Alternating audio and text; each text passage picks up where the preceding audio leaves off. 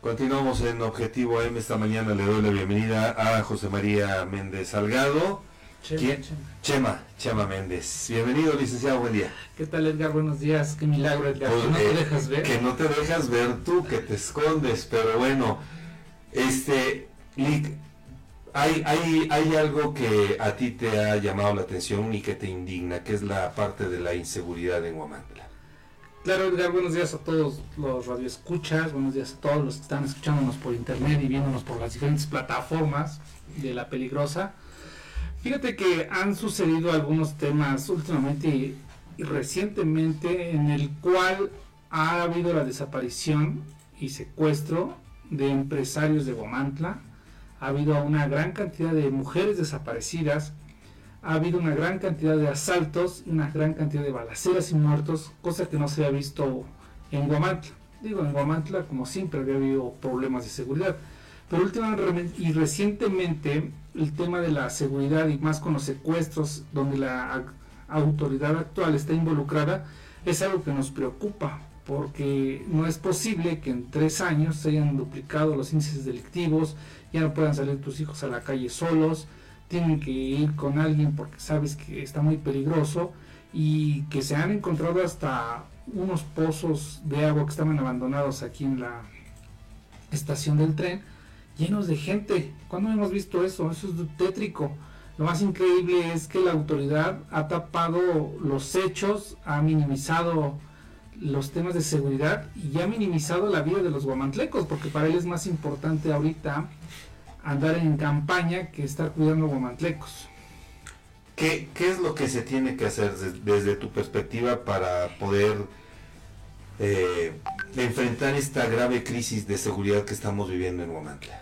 Yo creo que más que hacer, yo creo que los habitantes de Guamantla en las próximas elecciones tienen una responsabilidad de elegir a alguien que no sea cómplice de los secuestros en Guamantla, de los asaltos en Guamantla, de las injusticias en Guamantla, de los abusos en Guamantla, porque no es posible que el actual presidente municipal, que ahora quiere reelegirse, y expresidente o presidente con licencia, quiere reelegirse después de que dejó el municipio hecho un desastre. La responsabilidad de todos los guamantlecos es salir a votar y elegir bien a, a nuestras autoridades, porque la ola delictiva y la forma en que han desaparecido las personas últimamente en el municipio es preocupante y el presidente solamente lo minimiza y manda un bonito boletín y a los tres días se les olvidó a todos. Y en este sentido, ¿qué acciones tú de manera personal emprenderías? ¿Cuál es tu, tu, tu- tu punto de vista? Mira, yo creo que lo más importante es tener un consejo ciudadano que cuide a los habitantes de Guamantla. Ciudadanos de carne y hueso, que sean voluntarios, que no sean de ningún partido político y que ellos estén al pendiente de la seguridad de lo que pasa. No es posible que las cámaras de vigilancia de la presencia municipal las enciendan y las apaguen a conveniencia. No es posible que los policías, supuestamente por un llamado telefónico o un reporte, lleguen y te quieran levantar nada más porque se les ocurrió, porque le caes mal a una autoridad. Habiendo un consejo que vea y qué está pasando, pues habrá más apertura para que todos los ciudadanos estén enterados de lo que pasa en el municipio. Pero eh, el hecho de que se sugiera la, la formación de un Consejo Ciudadano, pues tiene que estar respaldado por acciones de otras instancias, ¿no? Pues es muy fácil, la verdad es que el cabildo y el municipio tiene la autoridad hasta legal de poderlo hacer, porque el cabildo es un ente, un órgano autónomo que puede tomar este tipo de decisiones. La verdad es que no ha habido voluntad de este gobierno ni de los gobiernos anteriores para poder hacer un, un consejo ciudadano que pueda vigilar las cuestiones de seguridad. Entonces, pues no veo ningún problema. El cabildo tiene la posibilidad de hacerlo. Pero de repente me da la, la impresión de que los miembros del cabildo, del cabildo se asumen más como empleados del presidente municipal, de cualquier administración, de cualquier municipio, que como gobernantes, porque al final de cuentas muchas de las decisiones que toman al seno del ayuntamiento, pues tienen que pasar por las manos de, de los integrantes en sesiones de cabildo.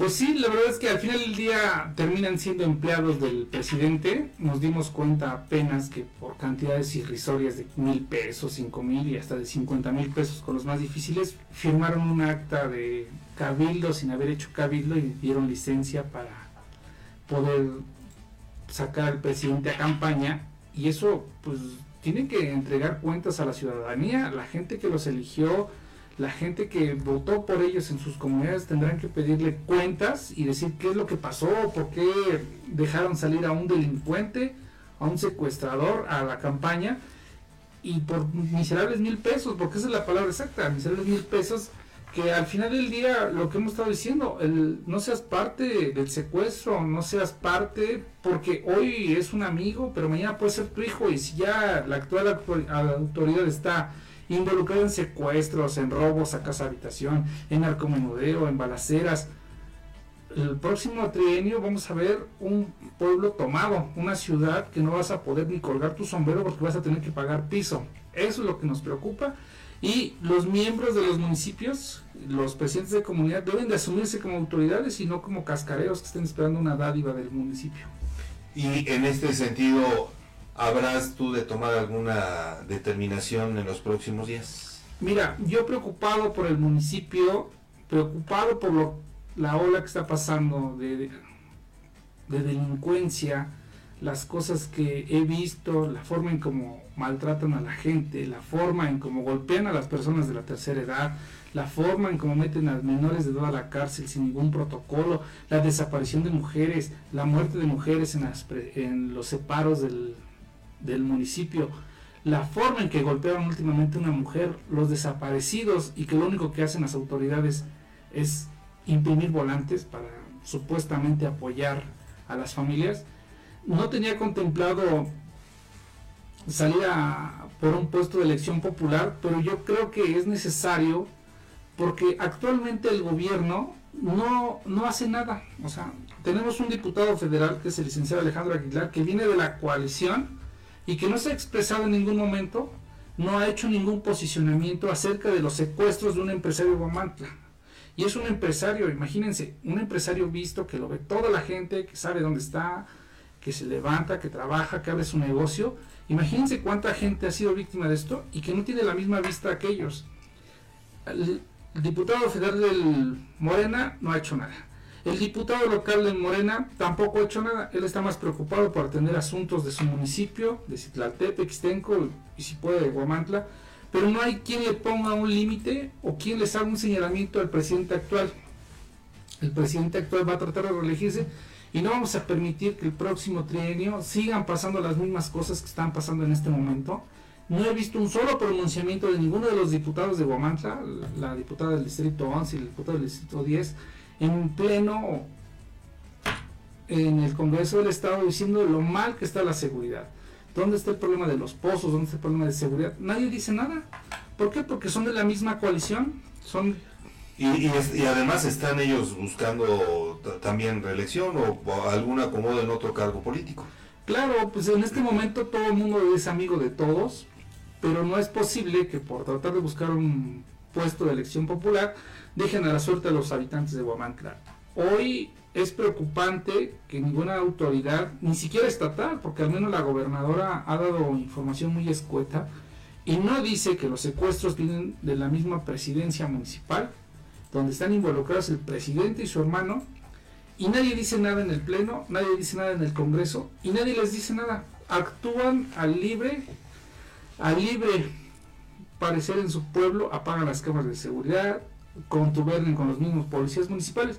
Nadie hace nada en este municipio. Entonces yo creo que lo importante en este proceso electoral es ver un contrapeso real que le haga mella a la 4T, porque al final del día lo único que ha pasado es que entre la 4T todos se comen. La gobernadora es de Morena, los diputados federales son de Morena, el diputado, los diputados locales son de Morena y el presidente actual es de Morena y por eso no ha habido un avance con las investigaciones del secuestro que ocurrió en Guamantla desde hace 15 días y es la hora en la que nadie dice nada.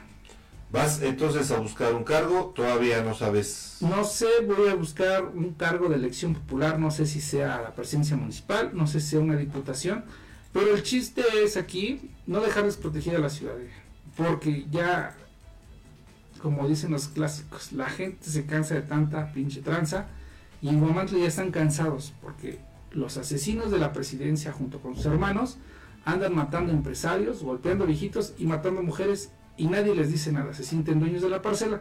Voy a tener que hacer mi trabajo desde mi trinchera y a ver hasta dónde puedo avanzar pero de que voy a tener que salir a campañas, tratar de buscar un puesto de elección popular para defender a los guamantlecos, va a ser mi trabajo. Pues eh, vamos a estar muy de cerca. Eh, tú tú, tú eh, has mencionado ahorita algunos señalamientos. De, ¿De eso existen pruebas, evidencias de esos señalamientos? Mira, las pruebas son muy evidentes. En la columna que traemos aquí en la estación de radio, alguien de la Secretaría de Seguridad Ciudadana del estado de Tlaxcala, alguien guamantleco que está preocupado por el municipio, nos filtró la información de cómo va el avance del secuestro que hubo en Guamantla recientemente. No es posible que después de 15 días ya tenga una autor intelectual, no se haya podido girar una orden de aprehensión o no se le ha podido acusar. Nosotros tenemos las pruebas, las fotos de la cámara del C5, la forma en cómo opera el presidente municipal y la hermana del presidente, cómo secuestran, cómo asaltan y cómo extrañamente todas las fotos del C5 no son mías, no son de un amigo, no se bajaron de internet, no son de Google. Son fotos y documentos del C5 donde se ve todo el proceso de, del secuestro y extrañamente las cámaras del ayuntamiento han sido apagadas desde hace 15 días, están en mantenimiento y las cámaras principales donde fueron secuestros estuvieron, estuvieron siempre apagadas. Entonces no es que sea algo que vimos, no es que sea algo que por ahí nos enseñaron. Estamos seguros que el secuestrador del pueblo y los secuestros que ha habido últimamente, las balaceras, los derechos de pisos, están orquestadas por el presidente municipal o expresidente municipal con licencia, él y su hermano. Pues vamos a, estar muy pendiente de esta situación, ojalá que en breve también eh, las instancias de la Procuraduría General de Justicia puedan dar claridad a estos señalamientos que haces. Esperemos que sí, Edgar. Estamos muy preocupados. Eh, realmente la familia, en lo personal y mi familia, estamos muy preocupados por el tema, porque bueno, como sea, uno sabe a qué instancias acudir, sabe cómo pedir las cosas, pero los guamantlecos de pie, los, los guamantlecos que se levantan todos los días para que Guamantla sea un lugar mejor, para sacar adelante a su familia, para tratar de trabajar, se sienten desprotegidos porque la autoridad es cómplice de todas las fechorías que pasan en el municipio. Y lo peor de todo es que esto es como un cáncer, si no lo erradicas de tajo o de fondo, lo único que va a pasar es que en tres años más no va a haber lugar donde estar en paz.